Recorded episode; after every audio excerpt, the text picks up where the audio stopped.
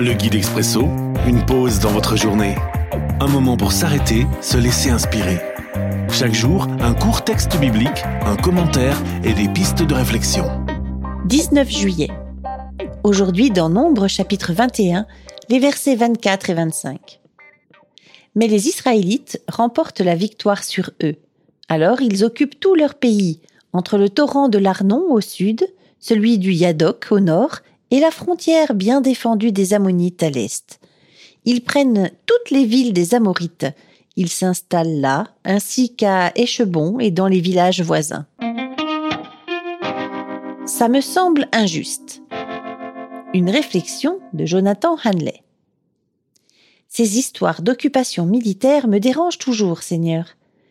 Un des outils que Dieu utilise pour répondre à mes questions concernant sa parole, ce sont les commentaires bibliques.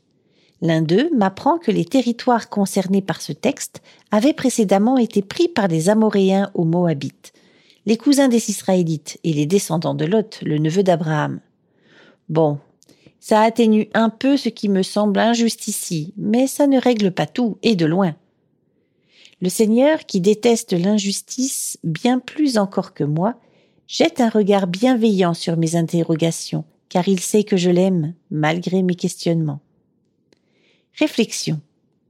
Un jour, toutes nos questions sur les injustices apparentes de l'Ancien Testament disparaîtront en présence du Seigneur lui-même.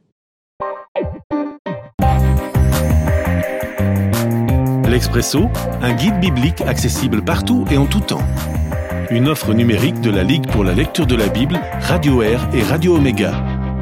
À retrouver sur expresso.guide ou sur votre radio.